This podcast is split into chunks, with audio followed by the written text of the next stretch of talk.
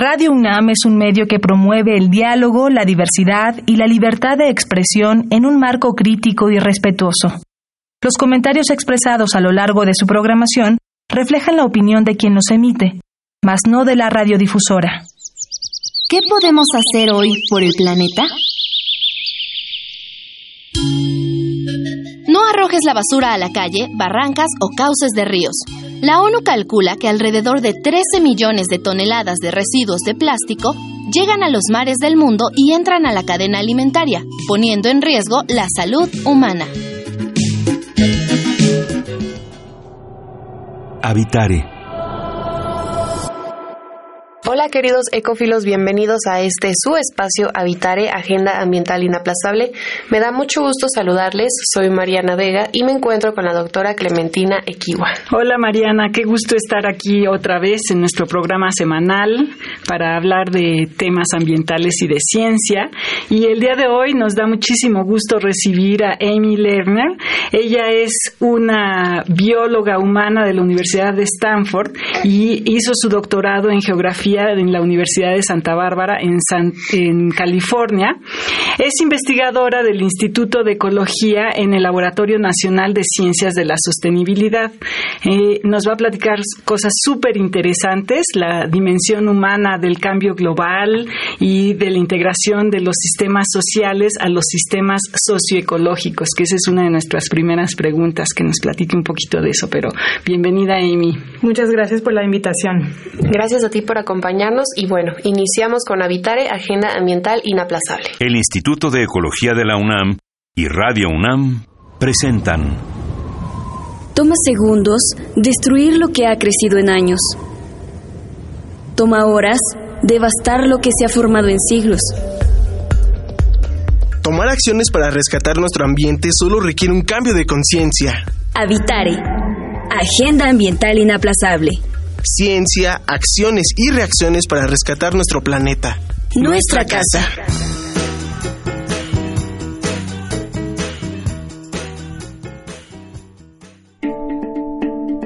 Ecoefemérides.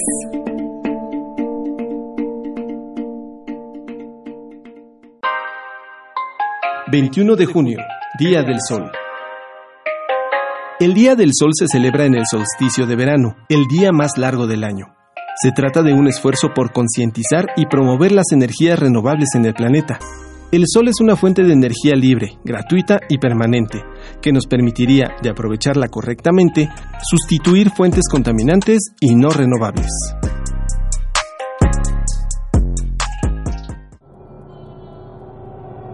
Estamos en Habitare, nuestra casa. Seguimos en Habitare, Agenda Ambiental Inaplazable, queridos ecófilos, con el tema del día de hoy, esquemas sociales a esquemas socioecológicos, con nuestra invitada, la doctora Amy Lerner. De nuevo, bienvenida, doctora, muchas gracias por estar aquí. Muchas gracias a ustedes. Pues Amy, una de las primeras preguntas que a mí se me ocurrieron cuando eh, me puse a, hacer un recordatorio de tu carrera profesional es que, bueno, eres una investigadora social en un instituto de ecología. Suena así como muy raro, es realmente es muy pertinente, pero a ver, cuéntanos qué papel juega una investigadora social en un instituto de ecología como el este de la UNAM. Bueno, es muy buena pregunta. De hecho, estoy bastante sorprendida de haberme encontrado un instituto de ecología después de toda mi carrera eh, profesional, pero una cosa muy importante que tiene ese instituto es un laboratorio nacional en ciencias de la sostenibilidad. Y el propósito del laboratorio es hacer un acercamiento del público hacia la ciencia, eh, especialmente con la toma de decisiones de varios tipos de actores y la ciencia. Entonces eso implica el trabajo con seres humanos. Claro. entonces, por eso yo creo que me contrataron y a mí me interesaba por el otro lado eh, para tener un enfoque más social y eh, la integración de las personas con la naturaleza. Pues una de las preguntas que también nos surgen es, bueno, eh, hemos estado hablando en varios programas que las poblaciones humanas se han ido extendiendo y entonces este concepto de socioecológico ha ido surgiendo como esta necesidad de, hablar de nuestra relación con los sistemas ecológicos. Explícanos un poquito qué es eso de socioecológico, que yo creo que lo vamos a ir escuchando cada vez con más frecuencia. Claro, bueno, quizás ahora suena obvio que los seres humanos son parte de su, su medio ambiente, pero desde el enfoque de la investigación y la ciencia, realmente las ciencias sociales y las ciencias naturales han estado bastante divididos, o sea, han estado en edificios distintos, haciendo proyectos distintos con eh, unidades de análisis distinto, herramientas distintas, entonces realmente pensar en un sistema donde se pueda usar eh, datos sociales y ecológicos para poder entender cómo los dos están funcionándose de una forma eh, integrada o integral. No es tan ni sencillo ni fácil hacer y, y no, no han habido tantos estudios así yo creo que en los últimos 10 años hemos empezado a ver más estudios sobre sistemas socioecológicos con los datos sociales y naturales o ecológicos. Claro, y pues una de las cosas que sucede, Mariana, es que las ciudades tenemos este problema eh, que se van haciendo como muy artificiales, ¿no? Y nos seguimos extendiendo hacia la periferia, comiéndonos los sistemas ecológicos y tenemos que más bien integrarlos en lugar de acabar, ¿no? Y, mover nuestra frontera. Claro, y que además rompe con la idea de que la sociedad es la que tiene que transformar su naturaleza de modo que le saque el mayor provecho, sino que coexisten y como tú bien lo dices, eh, Amy, esto es parte de lo mismo. Cuéntanos un poco cómo se ven empleados en nuestra vida diaria los datos sociales y ecológicos, es decir, de qué nos sirve recabar esto. Bueno, por ejemplo, podemos pensar en algo sencillo como crecimiento poblacional y consumo de agua, ¿no? Claro quizás eh, ingreso per cápita y, uso de agua per cápita, que, y podamos em, empezar a generar unas hipótesis de quién usa agua, en, qué, en qué zonas de la ciudad, y luego podemos ir más a fondo a pensar de desigualdad en la ciudad y desigualdad en términos de acceso a recursos naturales, donde está, bueno, en estos días he estado viendo la calidad de aire en la ciudad. Cada día eh, abro la página del gobierno de la ciudad para ver eh, cómo está la calidad de aire. Y podemos ver desigualdades eh, ahí justo en las delegaciones donde hay aire eh, de peor eh, de, peor calidad. Es lo mismo con agua calidad de agua y cantidad de agua. Entonces se puede ir desde lo más sencillo a lo más profundo de esas relaciones. Claro y, y esas relaciones las tenemos que entender número uno, para luego poder solucionar de alguna manera. Por supuesto.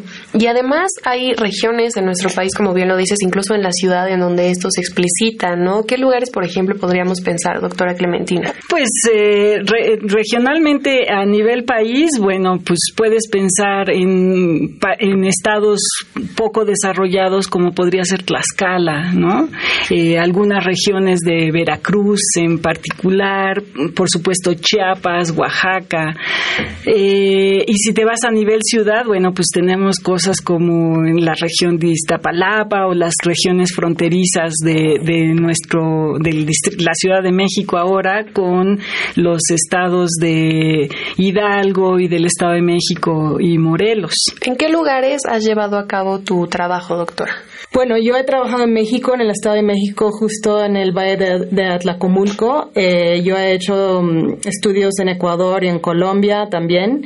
Y desde que eh, volví a México hace tres años y pico, he estado más que todo trabajando en la Ciudad de México y en, eh, la zona de, patrimonial de Xochimilco. Xochimilco, que es una zona muy interesante porque es patrimonio de la humanidad, por un lado, pero es una zona que nosotros los citadinos, citadinos hemos como relegado un poquito como una zona, pues que originalmente era productora de vegetales y de hortalizas y ahora a veces la usamos un poco para tirar el cascajo, ¿no? Y haciendo esta eh, relación entre un esquema social al esquema socioecológico, ¿cómo se ve expresado en Xochimilco? Ah, bueno, Xochimilco es el lugar para ver la relación humana naturaleza. Claro, como ya mencionó Clementina, eh, es un lugar donde se produce alimentos todavía, no es solo del pasado, sino del presente. Es un lugar eh, que era em, también parte de los lagos, eh, entonces hay agua que todavía sirve, hay muchos pozos en, en Xochimilco que sirven como fuente de agua. es turismo, es recreación y también sí, mandamos aguas negras, bueno, aguas negras ya tratadas, mandamos el cascajo, entonces es un punto focal, yo diría, para poder estudiar esas relaciones entre los seres humanos y la naturaleza. Quizá al escuchar Xochimilco pensemos en las trajineras, podría ser, ¿no? Es este lugar para visitar en donde podemos hacer un sinfín de actividades. Vamos a escuchar esta cápsula sobre cambio climático y seguimos hablando de una cara que a lo mejor no conocemos de esta región, ¿les parece? Muy bien. Seguimos en Habitare. Cambio climático.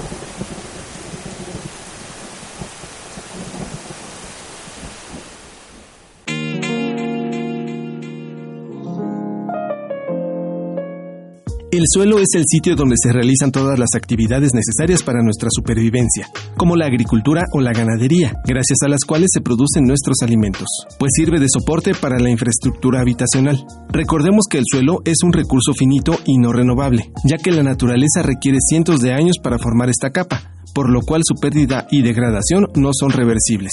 Sin embargo, pese a lo valioso de este recurso, no se le presta la atención debida. La superficie natural de los suelos productivos es limitada. Se estima que el 43% de la degradación del suelo en el mundo sucede en áreas forestales. Uno de los mayores problemas ecológicos es la desertificación. Se trata de la degradación de la tierra en las zonas áridas, semiáridas y subhúmedas secas. Ocurre fundamentalmente por la actividad humana y las variaciones climáticas. Este proceso no hace referencia al avance natural de los desiertos existentes.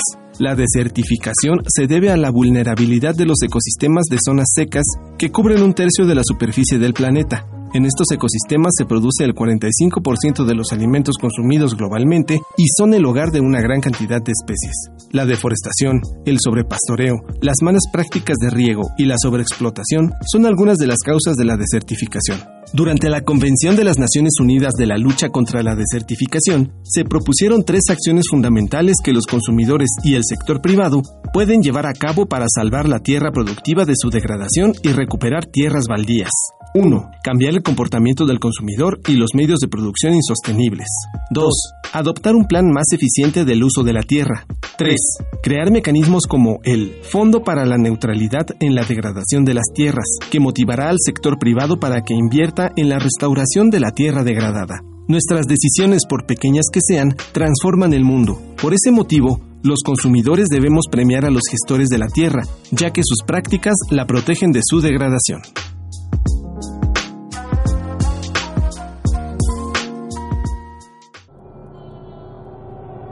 Estamos en Habitare, nuestra casa.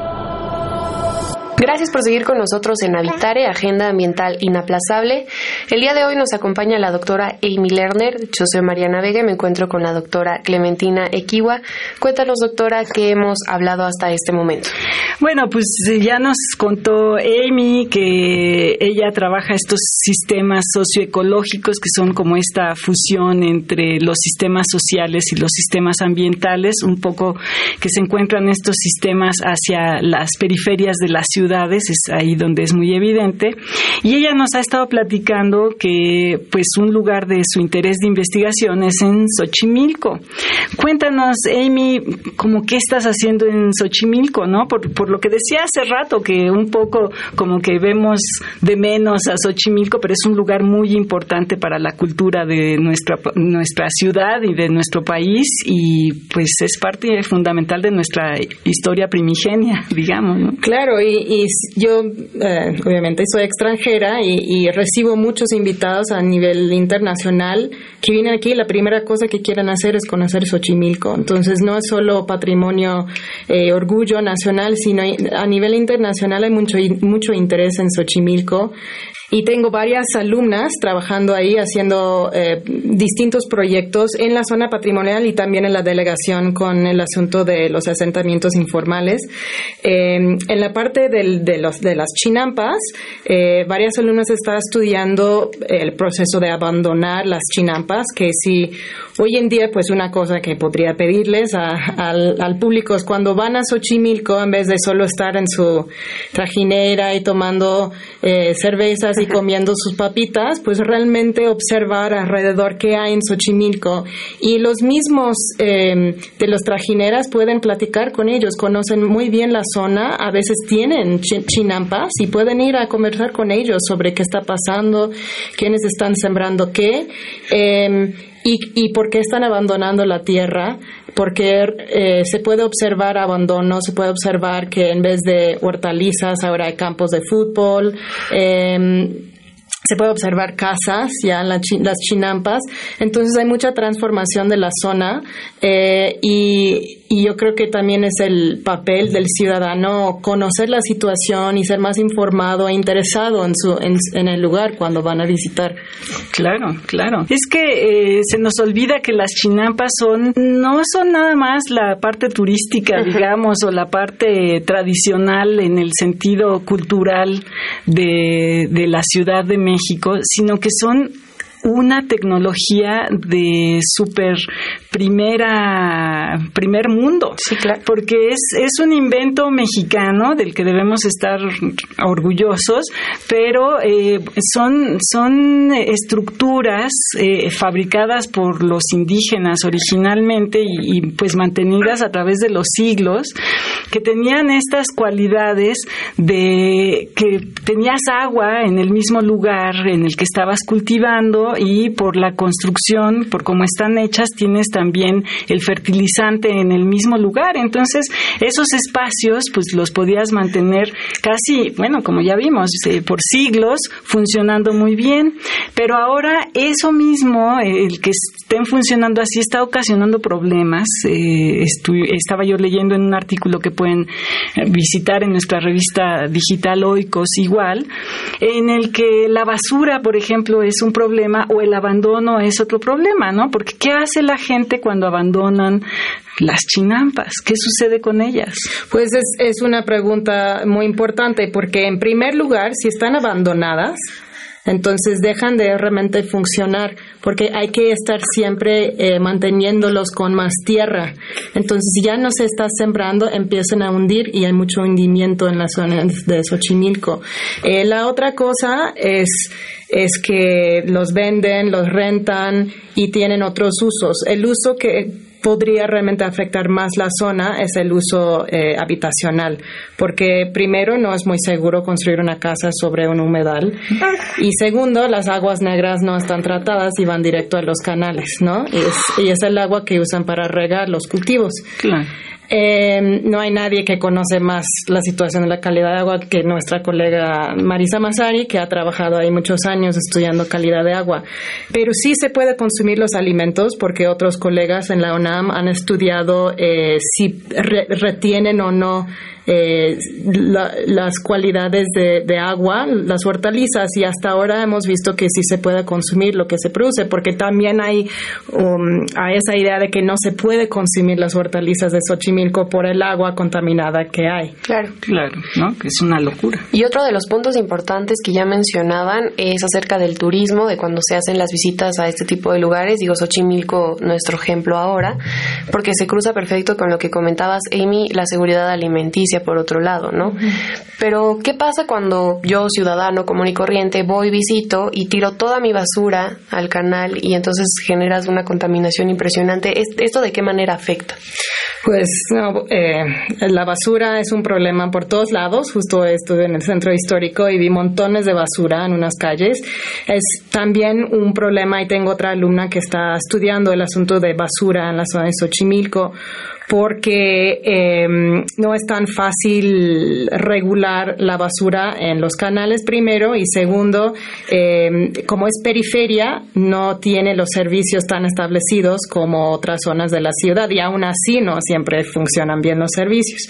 Eh, pero entonces la basura afecta eh, la biodiversidad, en, eh, puede haber eh, eh, aves que comen plástico, como hemos visto ejemplos en, otras partes del mundo. Em, también afecta la calidad de agua, de suelo. Entonces, eh, sí es un problema. Ah, hay brigadas que limpian los canales voluntarios de la zona, que van y limpian la basura por por eh, em, porque hay bastante y se, se dan cuenta si, si van a las trajineras. Se nos queda de tarea ahí. Sí, para... es, un, es un problema súper complejo, pero pues empezando por la calidad de, por la calidad de de de patrimonio mundial, bueno, ya tenemos que tener preocupación, pero como ciudadanos y como mexicanos, pues particularmente tenemos que tener preocupación por mantener ese sitio. Deberíamos, ¿no? Así que entonces se nos queda de tarea. Vamos a hacer una pausa para escuchar la cápsula de la biodiversidad y yo y seguimos hablando con la doctora Amy Lerner. La biodiversidad y yo.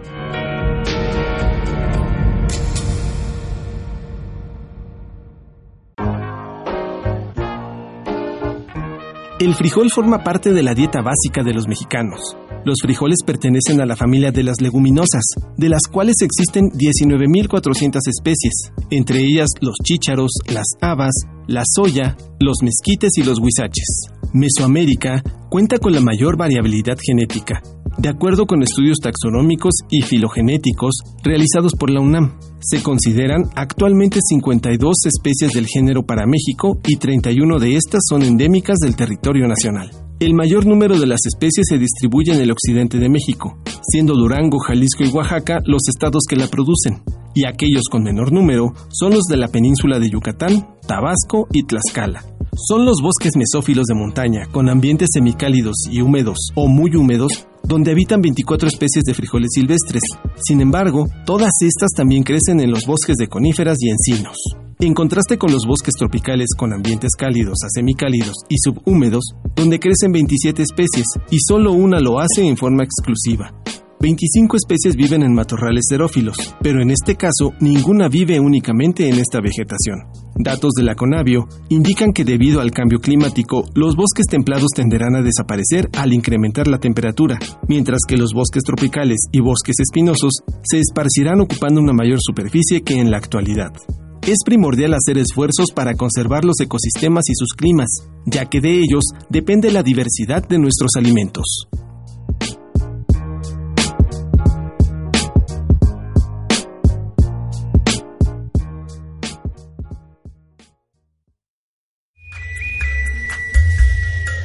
Escuchas Habitare, Agenda Ambiental Inaplazable. Seguimos en Habitare, Agenda Ambiental Inaplazable y la parte final del programa ya hemos planteado la problemática que existe en torno a la relación de los esquemas sociales a los esquemas socioecológicos. Creo que de pronto esto se podría quedar en, ah, pues es algo que podemos ver a simple vista, si uno se pone a observar, etcétera, pero no se entiende que hay todo un trabajo detrás, ¿no? Claro. Eh, cuéntanos, por favor, doctora Amy Lerner, nuestra invitada del día de hoy, ¿qué recomendaciones les puedes hacer a las personas? Eh, pues para que sean conscientes y sobre todo que puedan quizá ayudar a esta problemática?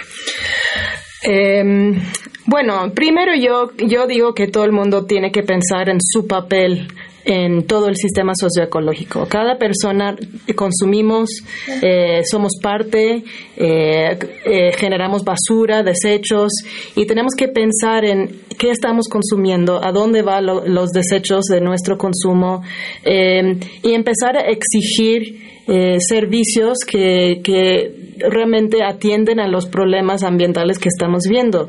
En el caso de Xochimilco, hay, muchos turistas que van y, como ya mencioné, no están prestando atención a dónde están, ¿no? Y, y no, no hay un ecoturismo realmente definido en Xochimilco, que es increíble, que es un lugar ecológico, es más, es, es una reserva, es, es eh, tiene por lo menos tres diferentes eh, eh, sellos del patrimonio mundial, es un sitio Ramsar de un humedal que también es internacional, también es área natural protegida.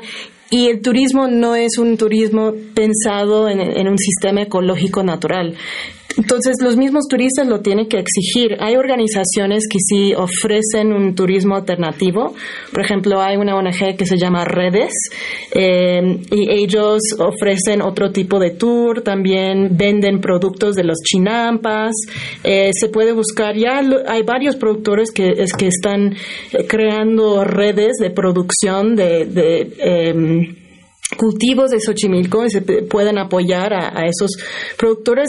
algunos yo creo que entregan hasta el domicilio. Entonces, hay formas de apoyar los productores en Xochimilco para que no haya un proceso de abandono total y también para hacer un turismo alternativo, que es lo que realmente tenemos que ir exigiendo en Xochimilco. Claro. Y además que Xochimilco es ahorita el que tomamos de ejemplo, ¿no? En esta idea de los esquemas sociales a esquemas socioecológicos, me imagino que hay un montón. Claro, sí, sí nos vamos moviendo por todo México, encontramos una historia que hay que, observar y que hay que escuchar.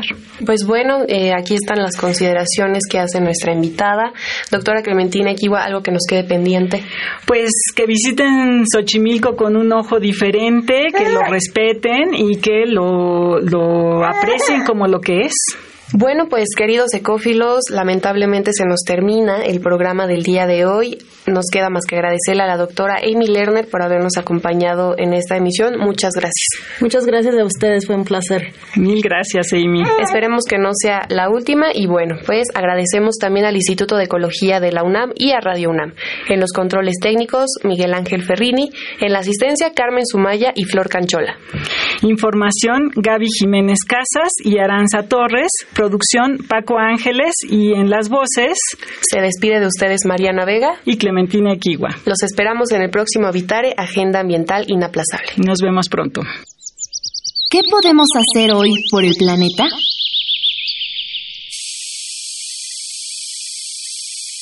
Evita el uso indiscriminado de insecticidas. Un grupo de científicos alerta que más del 40% de las especies de insectos están disminuyendo y un tercio está en peligro de extinción. De muchos insectos depende la polinización de las plantas que nos alimentan. Visita ecología.unam.mx para obtener más información sobre el tema de hoy. Y si quieres escuchar todas nuestras emisiones, entra a radiopodcast.unam.mx. Radio UNAM y el Instituto de Ecología de la UNAM presentaron Habitare, Agenda Ambiental Inaplazable